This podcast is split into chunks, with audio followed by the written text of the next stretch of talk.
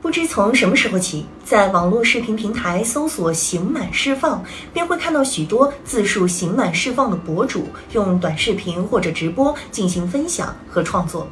一个新流量赛道悄然出现，运营个人账号的刑满释放人员们共同踩出一条浪子回头、励志网红的新赛道。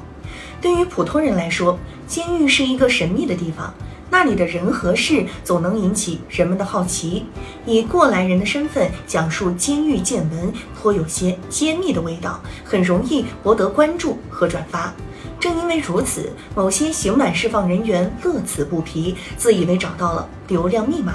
他们的成功也带动更多有相同经历的人参与其中。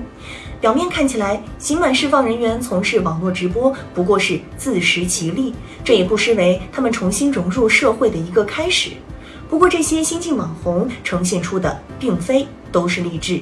近日，某平台账号“天狼哥哥”晒出自己的释放证明书，并写道：“我不会接受别人对我的施舍，重获新生，希望大家关注我。”得到很多网友支持。但是有网友发现并曝光其所犯罪行为是强迫卖淫罪，该账号也很快搜索不到。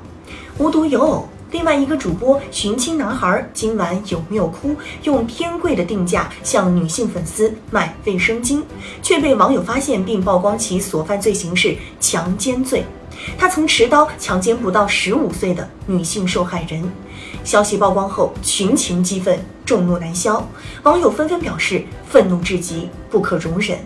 关于刑满释放人员是否可以当励志网红，网络上有两种不同声音。赞成者认为应该给他们一个重新做人的机会，反对者认为网络主播应该具有良好的社会形象。坦白说，不少刑满释放人员重新融入社会并不容易，但是重新做人的前提是抛下过往，痛改前非。当刑满释放人员以前非来招来关注的时候，他们是否有痛改的决心？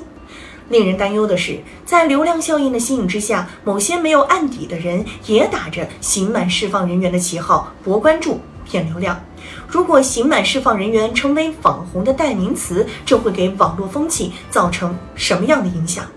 国家网信办二零一九年发布的《网络信息内容生态治理规定》明确表示，网络信息的生产者应当采取措施，防范和抵制制作、复制、发布含有炒作绯闻、丑闻、劣迹、宣扬低俗、庸俗、媚俗内容等不良信息和内容。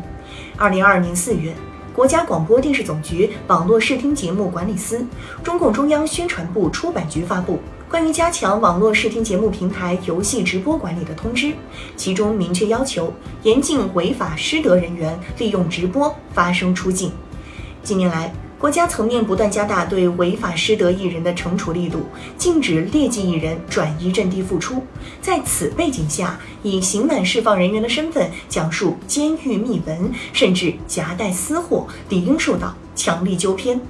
对此，网络视频平台有必要加强主播资质审查和网络内容审核力度。只有扎紧外部监管和内部管理的篱笆，才能维护积极健康的网络生态。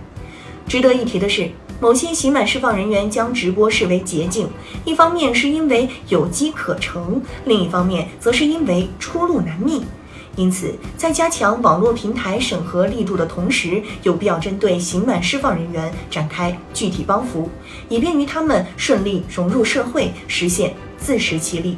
毕竟，对于刑满释放人员来说，只有彻底放下过去，才能真正面向未来。